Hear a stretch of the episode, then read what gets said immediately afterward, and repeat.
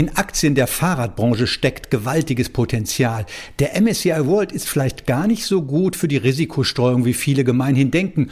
Und dass die Anlagephilosophie von Warren Buffett auch bei jungen Anlagestrateginnen hoch im Kurs steht, das sind die Themen in Börsenfunk, der Podcast von Wall Street Online. Am Mikrofon ist Martin Kerscher. Wer an wertsteigenden Aktienmärkten teilhaben möchte und sich nur wenig auskennt, dem und der wird oft empfohlen, streue dein Investment möglichst breit, kaufe Fonds und ETFs oder investiere in den MSCI World, denn dieser bildet die Streuung von Risikobranchen, Ländern und Wirtschaftskraft besonders gut ab. Falsch, sagt Salome Preiswerk, Geschäftsführerin der Whitebox GmbH. Doch zuerst wollte ich von ihr einmal wissen, was sich SparerInnen rät, die sich vor niedrigen Zinsen und klassischen Sparprodukten mit niedrigen Erträgen schützen wollen. Ja, schön wäre es, wenn es bloß kaum noch Erträge wären. Die Realität sieht äh, schlimmer aus, denn man muss sich ja anschauen, was die erwirtschaftete Rendite für den Sparer faktisch bedeutet. Und äh, da sind wir beim Thema Kaufkraftverlust infolge der Inflation. Im ersten Quartal 2021 lag der sogenannte Realzins bei satten minus 1,25 Prozent. Der Realzins bezeichnet den tatsächlichen Zins auf festverzinsliche Geldeinlagen abzüglich der Inflation. Noch deutlicher wird der Kaufkraftverlust, wenn man sich die absoluten Zahlen anschaut. Und da haben die Deutschen alleine in den ersten drei Monaten dieses Jahres 8,1 Milliarden Euro Kaufkraftverlust erlitten. Und das nur, weil sie ihr Erspartes in niedrig verzinste Geldeinlagen stecken. Alleine auf Basis dieser Zahlen wird also klar, an Wertpapieren führt für den langfristigen Vermögensaufbau kein Weg vorbei. Und mehr noch, selbst wer sein Vermögen nur erhalten möchte, kommt äh, am Thema Wertpapiere, jedenfalls im aktuellen Zinsumfeld, nicht vorbei. Also klassisches Sparen ist richtig teuer, kann man sagen. Aber warum halten Sie es dann für nicht sinnvoll, dann in so einen breiten Index wie den MSCI World zu investieren? Dazu vielleicht zunächst zwei Dinge. Erstens, jede Investition in Wertpapiere ist grundsätzlich sinnvoll, jedenfalls soweit sie dem zumindest mittel- bis langfristigen Vermögensaufbau oder eben Erhalt dient. Erfreulicherweise beherzigen das immer mehr Deutsche, auch wenn die Aktionärsquote durchaus noch erheblich Luft nach oben hat. Zweitens, der MSCI World ist ein reiner Aktienindex und ein reines Aktienportfolio zählt zu den durchaus risikoreicheren Anlagen und ist damit vielleicht nicht jedermanns Sache. Ein Anleger mit einem eher defensiveren Anlageprofil ist daher gut beraten, wenn er zur Risikominderung den einen oder anderen risikoärmeren Anlagebaustein in sein Portfolio integriert, etwa Anleihen. Auch dazu gibt es Indizes und Produkte für die Abbildung. Doch davon unabhängig, ja, der MSCI World ist durchaus ein guter Einstieg. 1600 Unternehmen aus 23 Ländern, breit gestreut über verschiedene Branchen und Regionen der Welt. Soweit die Theorie. Äh, in der Praxis birgt das durchaus einige Risiken, denn der MSCI World bildet den Index nach der Marktkapitalisierung ab und damit nach dem Börsenwert der im Index enthaltenen Unternehmen. Das führt zu einer Konzentration gewisser Regionen, so etwa der USA, deren Unternehmen traditionellerweise höher bewertet sind. US-Unternehmen machen gegenwärtig etwa zwei Drittel im MSCI World aus und für einen Index, der doch die gesamte Weltwirtschaft abbilden soll, ist das ganz schön viel. Das klingt ein wenig nach einem James Bond-Film. Die Welt ist nicht genug. Was können denn Anleger tun, um diesem Klumpenrisiko durch die US-Dominanz entgegenzuwirken? Nun, die Welt ist durchaus genug. Die Frage ist vielleicht eher, was ist die Welt? Und äh, das ist eine äh, gern diskutierte philosophische Frage in der Geldanlage, aber eben tatsächlich auch eine ganz handfeste. Und auch hier gilt wiederum, die Anlagewelt besteht aus mehr als nur Aktien. Ein sinnvoll strukturiertes Depot kann und sollte äh, mehrere verschiedene Anlagebausteine haben, um eben ein ausgewogenes, auf die individuellen Bedürfnisse angepasstes Risiko-Rendite-Profil abzubilden. Doch zurück zu Ihrer Frage. Da gibt es eigentlich mehrere Möglichkeiten und vielleicht nehmen wir uns einfach äh, zwei, picken wir zwei heraus. Äh, das erste ist, dass man dem MSCI World einfach einen anderen Index oder mehrere andere Indizes oder Produkte beimischt, wie etwa ein ETF auf Schwellenländer. Das andere ist, man ändert gleich die gesamte Grundlage und ersetzt den Börsenwert durch äh, das Bruttoinlandprodukt, das BIP, und hat damit eben als Grundlage das reale Wirtschaftswachstum und weniger die Erwartungshaltung an die Zukunft, die eben an der Börse äh, gehandelt werden. Was für einen Einfluss hat das? Da nehmen wir vielleicht exemplarisch äh, drei Positionen. Das eine ist eben, dass die Dominanz der US-Aktien drastisch reduziert wird von etwa zwei Dritteln auf ein Viertel. Demgegenüber verdoppelt sich der Anteil deutscher Aktien von ungefähr 2,5 auf knapp 5 Prozent. Und das liegt daran, dass eben nicht nur die Aktionärskultur, sondern auch die Aktienkultur etwas unterentwickelt ist hierzulande. Wir haben viele große Unternehmen, einen großen, starken Mittelstand, deren Unternehmen aber eben oft schlicht nicht an der Börse gelistet sind. Als dritte Position sind da die übrigen Länder, äh, die in einem BIP-gewichteten Portfolio von 10 auf etwa 55 Prozent ansteigen und damit die größte Position ausmachen. Und gesamthaft sieht man damit, dass eben die Verteilung in einem BIP-gewichteten Portfolio damit deutlich breiter aufgestellt ist. Abgesehen von der Risikostreuung, gibt es denn weitere Vorteile von Indexfonds, die sich nach dem Bruttoinlandsprodukt richten, zum Beispiel was die Performance betrifft? Ähm, da vielleicht zunächst ein kleiner Disclaimer. Äh, niemand kann in die Glaskugel schauen, niemand kann die Zukunft voraussehen. Äh, deshalb bedient man sich gerne der Vergangenheit in der Hoffnung daraus, äh, Rückschlüsse ziehen zu können. Ähm, als Vermögensverwalterin muss ich dazu natürlich sagen, die Vergangenheit ist kein zuverlässiger Indikator für die Zukunft. Wenn wir jetzt aber dennoch die Vergangenheit nehmen, äh, dann ist es in der Tat so, dass die äh, BIP-gewichteten Portfolios eine etwas bessere Performance aufwiesen als äh, der MSCI. Jedenfalls im relevanten, damit langfristigen äh, Kontext. Ganz konkret war das eben in den in vier der letzten fünf Dekaden der Fall. Wann und weshalb ist das so? Das ist vor allem dann so, wenn wie aktuell die Bewertungen äh, der an den Märkten eher höher sind.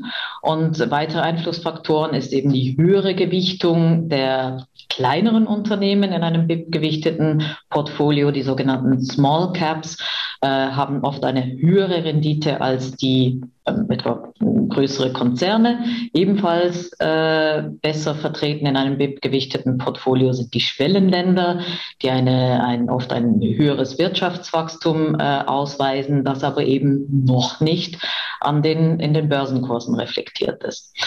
Dazu und zu manch anderen Thema äh, äh, kann weitlich diskutiert werden. Gibt es viele akademische Diskussionen, die, glaube ich, an der Stelle zu weit äh, führen. Abschließend kann man vielleicht konstatieren, dass wer ein BIP-gewichtetes globales Portfolio hat, zumindest wenig falsch macht. Im Gegenteil, ähm, er ist damit vielleicht deutlich besser, bedauerlicherweise deutlich besser aufgestellt als die meisten um ihn herum, die eben kein solches Portfolio haben. Das war Salome Preiswerk, Geschäftsführerin der Whitebox GmbH in Freiburg im Breisgau. Im Kampf gegen den Klimawandel gibt es auch sehr versteckte Chancen in der Fahrradindustrie beispielsweise, die langfristig enormes Potenzial bieten kann. Geht es um CO2-Einsparungen im Transportwesen, einem der vier großen Emittenten des klimaschädlichen Treibhausgases, denken die meisten zuallererst an Brennstoffzellen und Elektro- sowie Hybridmotoren für PKWs und LKWs. Dabei kann auch das Fahrrad einen beachtlichen Beitrag im Kampf gegen den Klimawandel leisten. Darüber habe ich mit Tim Bachmann gesprochen, Fondsmanager des DWS Invest ESG Climate Tech und von ihm wollte ich zuerst einmal wissen, ob die Fahrradbranche überhaupt helfen kann, den Ausstoß von Treibhausgasen nennenswert zu senken. Ja, also ähm, Sie haben es eben schon gesagt, dass das Transportwesen der zweitgrößte Emittent von äh, Treibhausgasen ist und knapp 14 Prozent aller Emissionen ausmacht und knapp drei Viertel tatsächlich ist hier ähm, zurückzuführen auf innerstädtischen Verkehr, also quasi Strecken, die wie gemacht sind für das Fahrrad. Wenn man sich heute anschaut, wie viele der Strecken in einem Stadt äh, mit dem Pkw zurückgelegt werden, dann sind es knapp 60 Prozent. Ein Viertel der Leute laufen, gehen zu Fuß und gerade mal 10 Prozent werden tatsächlich mit dem Fahrrad oder auch mit den öffentlichen Verkehrsmitteln zurückgelegt. Und wenn man nur einen Teil dieser Menschen, die bislang noch mit dem Pkw zur Arbeit fahren, ihre täglichen Einkäufe erledigen, aufs Fahrrad bekäme, würden wir sich enorme äh, CO2-Einsparungsmöglichkeiten ergeben, weil ein Fahrrad beispielsweise, ein E-Pedelec, E-Bike, hat in etwa 400 Gramm CO2-Emissionen pro 100 Kilometer. Wenn man den Strommix mit reinrechnet, bei einem äh, Auto oder auch bei einem äh, E-Auto kommt man etwa auf 12 bis 20 Kilogramm pro 100 Kilometer. Also man sieht hier schon, da gibt es durchaus enormes Potenzial. Die Nachfrage nach E-Bikes ist ja seit einiger Zeit ungebrochen. Ist das ein eher kurzfristiger Effekt infolge der Corona-Krise oder schon ein langfristiger Trend? Also im letzten Jahr beispielsweise gab es durchaus eine gewisse Sonderkonjunktur, weil wenn man mit dem Fahrrad ähm, auf die Arbeit gefahren ist, hat man eben das Infektionsrisiko im Bus oder auch in der Bahn äh, reduzieren können. Und auch das Fahrrad war eines der wenigen Freizeitmöglichkeiten, die es im letzten Jahr gab. Aber ich glaube, über diese Sonderkonjunktur hinaus gibt es viele verschiedene Faktoren, die strukturell die Nachfrage unterstützen sollte. Einerseits haben wir Förderprogramme gesehen auf staatlicher Ebene. Zu, ähm, zu nennen wir beispielsweise hier das, ähm, den, der Green Deal, der unter anderem 20 Milliarden Euro äh, bereitstellt für Subventionen beim Kauf von neuer Fahrräder, aber auch äh, in Investitionen in die Radinfrastruktur. Ähm, in Frankreich beispielsweise haben wir im letzten Jahr gesehen, dass ähm, die Menschen hier für das Abfragen eines alten PKWs zweieinhalbtausend Euro Zuschuss beim Kauf ähm, von einem E-Bike erhalten. Ähm, aber über die Subvention hinaus gibt es noch andere Stellgrößen. Denken Sie beispielsweise an den ordnungspolitischen äh, äh, Rahmenwerk, dass beispielsweise das Parken auf Fahrradspuren stärker geahndet wird oder das Überholen äh, inner- und außerorts. Das führt dann auch nochmal zu einer besseren Sicherheit, wenn man sich im Straßenverkehr bewegt. Und zu zuletzt haben wir auch die Innovation und den technischen Fortschritt Viele dieser ähm, Batteriezellen oder Batteriemanagementsysteme haben eine höhere Energiedichte, eine bessere Leistung und dadurch können viel größere Reichweiten erzielt werden. Und diese drei Faktoren zusammen, denke ich, sollten eben langfristig dazu führen, dass eigentlich sämtliche Menschen über alle Gesellschafts- und Altersschichten hinweg auch zunehmend auf das Fahrrad umsteigen werden. Wenn wir jetzt über Langfristigkeit rechnen, reden, äh, mit welchem Wachstum rechnen Sie denn eigentlich im globalen Markt für traditionelle Fahrräder und E-Bikes konkret? Ähm, dazu muss man sich vielleicht zunächst einmal anschauen, wie groß überhaupt der Markt ist. Und äh, in den letzten Jahren reden wir da von ungefähr 45 Milliarden US-Dollar äquivalent. Ähm, also da gehören die Zulieferer als auch die, ähm, die Hersteller von Fahrrädern mit dazu. Vergleicht sich in etwa mit dem Markt für Campingwagen, aber auch äh, mit Motorrädern. Und ähm, konkret gehen wir davon aus, dass der Markt auch in Zukunft äh, deutlich zweistelliges Wachstum abliefern wird, da insbesondere der Anteil der E-Bikes, die Penetrationsrate ähm, in Europa beispielsweise von etwa 20 Prozent im letzten Jahr auf über 50 Prozent in 2025 steigen wird. Wir reden dann also von ungefähr 4, 4 Millionen Räder, die im letzten Jahr verkauft wurden und diese Zahl wird sich schon mal auf äh, über 12 Millionen mehr als verdreifachen. Wir reden dann hier nur von den E-Bikes in Europa. Es gibt aber noch andere Märkte, die noch in den Kinderschuhen stecken, beispielsweise Großbritannien oder auch in den USA. Dort macht die Penetrationsrate gerade mal 3% aus, weil schlichtweg die Infrastruktur nicht vorhanden ist äh, und auch die Sicherheit im Straßenverkehr nicht so ausgeprägt vorhanden ist wie äh, in Europa. Und hier gehen wir davon aus, dass sich das Wachstum mit knapp 25 bis 30 Prozent in den nächsten Jahren äh, in, in, den USA konkret ähm, ja, noch weiter beschleunigen ähm, dürfte. Und es gibt auch verschiedene Förderprogramme, die noch in, den, in der Pipeline stecken. Und das sollte auch dann dazu beitragen, dass sich das Wachstum für die Fahrradindustrie im Allgemeinen nochmal beschleunigen dürfte. Wo genau, Herr Bachmann, finden Sie denn äh, konkret attraktive Anlagechancen in diesem Markt? Wenn man jetzt an die Fahrradindustrie denkt, dann wird man vielleicht zunächst mal meinen, ja, es gibt gar nicht so viele Anlagemöglichkeiten. Ähm, tatsächlich gibt es doch 15 bis 20 Werte in dem Universum. Und ähnlich wie in der Automobilindustrie kann man hier unterscheiden zwischen den Zulieferern äh, auf der einen Seite, aber auch zwischen den Herstellern. Ähm, wenn wir die einzelnen äh, Bestandteile der Wertschöpfungskette uns mal genau anschauen, haben wir ganz am Anfang vorgelagert die Produzenten von ähm, ja, Kohlefaserverbundstoffen, beispielsweise für die Premiumräder, wir haben Hersteller von äh, den Komponenten im zweiten Schritt. Das kann, angefangen, äh, kann anfangen beispielsweise bei den Dämpfsystemen, Federgabeln. Das können Komponenten sein für Bremsen und Schaltung, aber auch jetzt dann zuletzt für Batteriemanagementsysteme, äh, Antriebssysteme für E-Bikes und die zugehörigen Getriebeteile. Äh, Im dritten Schritt gibt es dann klassischerweise die Hersteller. Die finden sich überraschenderweise äh, vor allem in den asiatischen Raum. Das liegt einfach daran, weil so eine Produktion von einem Fahrrad noch sehr viele manuelle Produktionsprozesse ähm, ja, erfordert. Und die Lohnkosten sind schlichtweg attraktiver für viele der internationalen Marken, wenn sie eben ihre Produktion ähm, in Asien äh, auslagern oder ansässig haben. Und zu guter Letzt gibt es noch den After-Sales-Bereich. Ähm, da reden wir dann zum Beispiel von äh, Anbietern von Zubehör wie ähm, Helme oder auch Navigationssysteme. Aber wenn man sich die Bewertungen von Zulieferern oder auch Herstellern anguckt, also könnte man doch meinen, dass die aktuell schon relativ hoch bewertet sind. Oder wie schätzen Sie das ein? Absolut. Also äh, die, das KGV von den äh, Zulieferern liegt tatsächlich bei etwa 30 Mal für die nächst, fürs nächste Jahr. Bei den äh, Herstellern lediglich bei 15 Mal. Beide Faktoren sind im Vergleich zum, zur Historie schon eher am oberen äh, Ende angelangt. Aber ich denke, kurzfristig ist der Ausblick dennoch sehr gesund für die Industrie und ähm, dadurch wachsen auch viele dieser Aktien in die Bewertung hinein über die nächsten Jahre. Und es liegt vor allem daran, weil die Visibilität, die Auftragslage ist sehr gut. Viele der Firmen haben 80 bis 90 Prozent, teilweise 100 Prozent Auslastung, sind ausgebucht über die nächsten eineinhalb bis zwei Jahre. Die Lead Time, also der Zeitraum von Orderaufgabe beim Hersteller bis äh, Auslieferung zum Distributor, liegt teilweise zwischen neun bis zwölf Monate. Das heißt, die Nachfrage sollte nach wie vor bis in das Jahr 2022, teilweise 2023 sehr solide sein. Einige der Komponentenproduzenten können auch rückwirkend Preise anheben, was eben nochmal gerade diesen Bereich besonders ähm, attraktiv auch für uns macht. Jetzt habe ich Sie, und das möchte ich zum Abschluss doch noch wissen, in der Anmoderation als passionierten Radrennfahrer vorgestellt.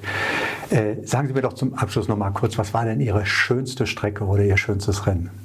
Also tatsächlich war mein schönstes Rennen im letzten Jahr. Im Zuge der Corona-Krise konnte man auch mal etwas äh, ausgefallenere Touren machen, wie beispielsweise hier vom Rhein-Main-Gebiet äh, innerhalb von einem Tag äh, knapp 500 Kilometer Richtung Garmisch-Partenkirchen.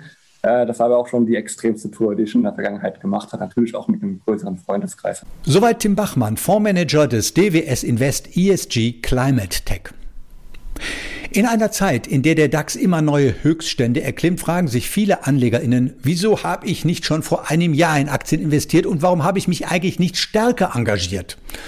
Da ist es immer gut, sich rechtzeitig von kompetenten RatgeberInnen begleiten zu lassen und eine davon ist Dr. Carmen Meyer, Geschäftsführerin der Dr. Meyer Consulting GmbH in München, die im Gespräch mit Wall Street Online TV von ihrer Anlagestrategie berichtet und sich dabei als ein großer Fan von Warren Buffett erweist. Wie oft, habe ich Sie gefragt, begegnen Sie eigentlich Menschen, die am liebsten in die Tischkante beißen würden, weil sie nicht schon vor Monaten in Aktien investiert haben? Ehrlich gesagt, sehr vielen. Wenn den Menschen erstmal bewusst wird, welche Potenziale an der Börse liegen und die sich dann die Aktiencharts anschauen, dann sehen sie, hoppala, wieso habe ich nicht schon längst angefangen?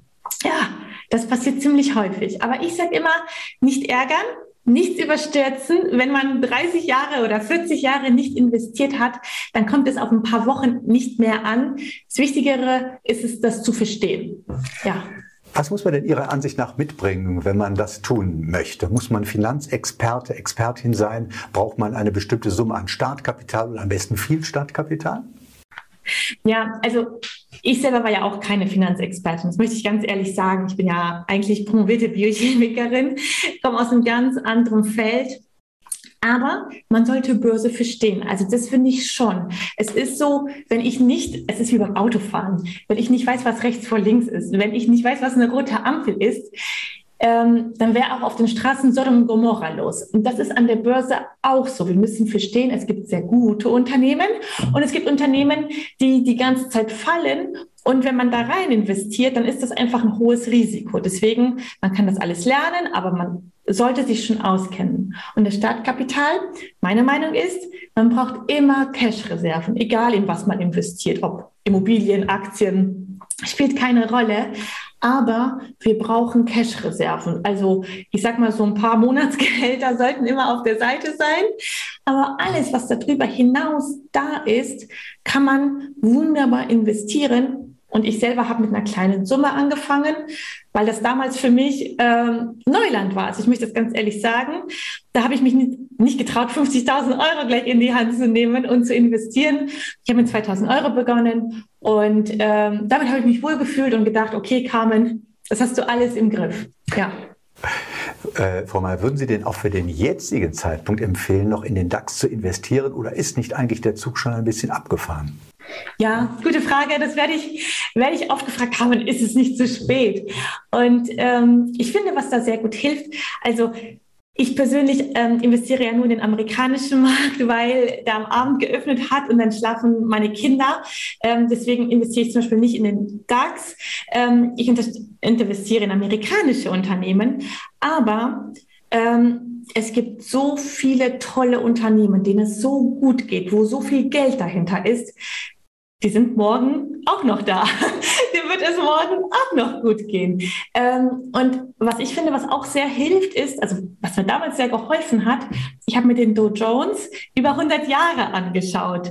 Und klar, wir müssen so einen Kanal drauflegen, also da hat schon eine gewisse Schwankung, aber auf lange Sicht geht er von links unten nach rechts oben. Also diese Reise geht positiv weiter. Und wenn wir dann noch verstehen, gute Unternehmen auszusuchen, ist, sind die Chancen, die man hat, viel, viel höher als das Risiko, was man trägt. Also ja, um die Frage abzuschließen, ich finde, es gibt noch sehr viele sehr gute Unternehmen, denen es sehr gut geht. Wir sind nicht in einer Blase aktuell drin, was einige Unternehmen angeht. Und ich finde, solange die Börse gut läuft und wenn man auf den S&P 500 schaut, ist er aktuell bullish, es sieht alles gut aus, ähm, macht es Sinn, sein Geld in Aktien zu stecken. Ja.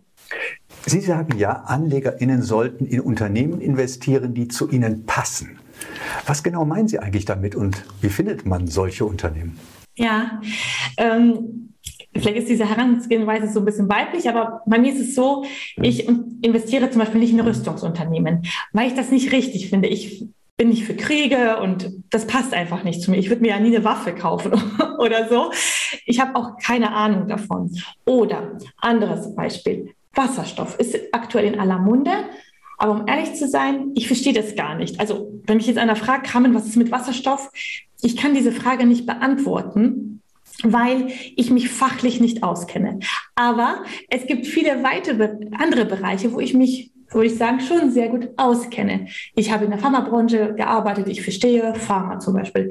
Ich verstehe auch äh, andere Unternehmen, die ich benutze. Und deswegen sage ich immer, das Unternehmen muss zu dir passen. Wenn man weiß ich nicht, zum Beispiel äh, Luxusmarken sich anschaut, aber man selber war noch niemals in einem Chanel-Store drin, dann ist das total fremd, dann macht das gar keinen Sinn, finde ich. Deswegen, in meinen Augen, man sollte Unternehmen kaufen, die zu einem passen, mit denen man sich identifiziert, wo man auch die News versteht. Wenn irgendwas berichtet wird, dann kann ich das einschätzen. Ich verstehe, was das heißt, FDA not approved oder so. Und das ist wichtig, dass wir diese, weil wenn die was über Wasserstoff erzählen, dann kann ich das gar nicht einschätzen. Ich weiß das, also die Leute fragen mich wieder zu Wasserstoff und dann sage ich, ich weiß das auch nicht. Ich, ich kann nicht auf allen äh, Bereichen sein. Ich habe nicht die Zeit dafür. Aber es muss ich auch gar nicht. Ich bin genug diversifiziert. Also ähm, wenn, wenn ich so eine Handvoll äh, Branchen abdecke. Und deswegen sage ich immer, es sollte zu dir passen, das Investment, ja. Das erinnert ja so ein bisschen an die Anlagephilosophie von Warren Buffett, der auch sagt, er, kauft nicht das, was er nicht versteht. Also er kauft dann zum Beispiel Coca-Cola. Ist das so ein Vorbild für Sie? Absolut. Also ich kenne ihn leider nicht persönlich, aber ich bin ein ganz großer Fan von ihm. Ich habe auch die Bücher von ihm gelesen und er hat mir so die Augen geöffnet. Ähm, in einem Buch schreibt er zum Beispiel, mit zwölf Jahren hat er alle Wirtschaftsbücher gelesen, die es in dieser Bibliothek, wo er herkommt, gab. Und dann habe ich mir gedacht, krass, das ist ja auch eine Wissenschaft, die er daraus gemacht hat. Also ich komme ja auch aus einem wissenschaftlichen Bereich. Ich, ich glaube, ich kann ganz gut analytisch denken. Und dann habe ich gesehen, er ist smart, aber er macht die Sachen auch nicht zu kompliziert. Also ähm, er überlegt sich, wo kenne ich mich aus, was benutze ich, äh, verstehe ich, wie das Unternehmen Geld verdient. Ähm, und er hat auch nur eine Handvoll Unternehmen im Portfolio. Er kauft ja auch nicht 50.000 Unternehmen oder so. Und ähm, klar, er macht Value. Ähm, ich bin jetzt nicht so der größte Value, ich mag lieber Growth, aber ich habe sehr, sehr viel von ihm gelernt. Er hat mich sehr, sehr inspiriert und ich zitiere ihn auch immer so gerne, ähm, weil ich finde, sein Erfolg gibt ihm recht. Er ist smart, er macht es gut. Also mich hat er sehr beeindruckt, ja. Frau Mayer, was ist denn zurzeit die Aktie, die am besten zu Ihnen passt? Es müsste ja eine amerikanische sein. das ist richtig. Und ehrlich gesagt, die ist schon länger in der Seitwärtsbewegung, aber ich äh, fühle mich mit dieser Aktie einfach verbunden. Es ist eine Amazon. Also ich habe sie in meinem, ich habe auch noch einige andere Aktien, aber mh, ehrlich gesagt, ich mag die Amazon-Aktie, weil sie mein Leben auch so viel einfacher gemacht hat. Sie ist einfach zu verstehen. Also die Kennzahlen kann man ja ganz schnell ähm, analysieren. Ähm, dann das Geschäftsmodell ist super simpel, da braucht man auch kein Raketenwissenschaftler für sein. Und sie hilft mir so im Leben. Ich äh, habe Unternehmen, ich habe zwei kleine Kinder. Ich habe nicht immer die Zeit, einkaufen zu gehen und, und das ist alles smart gemacht für mich, für, Sie, sie passt so gut und ich habe sie seit Anfang an, seitdem ich an der Börse bin, habe ich die Amazon bei mir im Depot. Und ähm, was ich damit auch sagen möchte, ist, es müssen nicht immer diese verrückten Stocks sein, wo man denkt, die hat noch keiner gehört, von denen, ähm, die kennt keiner. Ich muss sagen, ich habe große, große, große Gewinne gemacht mit ganz bekannten Blue Chips. Ähm, aber ich verstehe sie, ich benutze sie, ich mag sie, ähm, dann ist alles gut. Dann lasse ich sie für mich arbeiten und ich mag auch dieses Gefühl, dass ich, also dass mir ein Teil von so einer tollen Firma gehört, von so einem smarten CEO und so, das, das finde ich richtig schön, ja. Soweit Carmen Meyer und soweit diese Ausgabe von Börsenfunk. In der kommenden Woche spricht an dieser Stelle Beate Hoffbauer mit der Wall Street Expertin und Bestsellerautorin Sandra Navidi. Und in dem Gespräch geht es natürlich auch um ihr neues Buch. Das heißt, das Future Proof Mindset, die vier essentiellen Regeln für ihren Erfolg im Zeitalter der künstlichen Intelligenz. Das wird ein spannendes Gespräch werden, das verspreche ich Ihnen. Und wem das bis nächste Woche zu lange dauert, auf Wall Street Online TV gibt es börsentäglich ein neues interessantes Interview zu Börsen- und Finanzthemen. Das war Börsenfunk, der Podcast von Wall Street Online.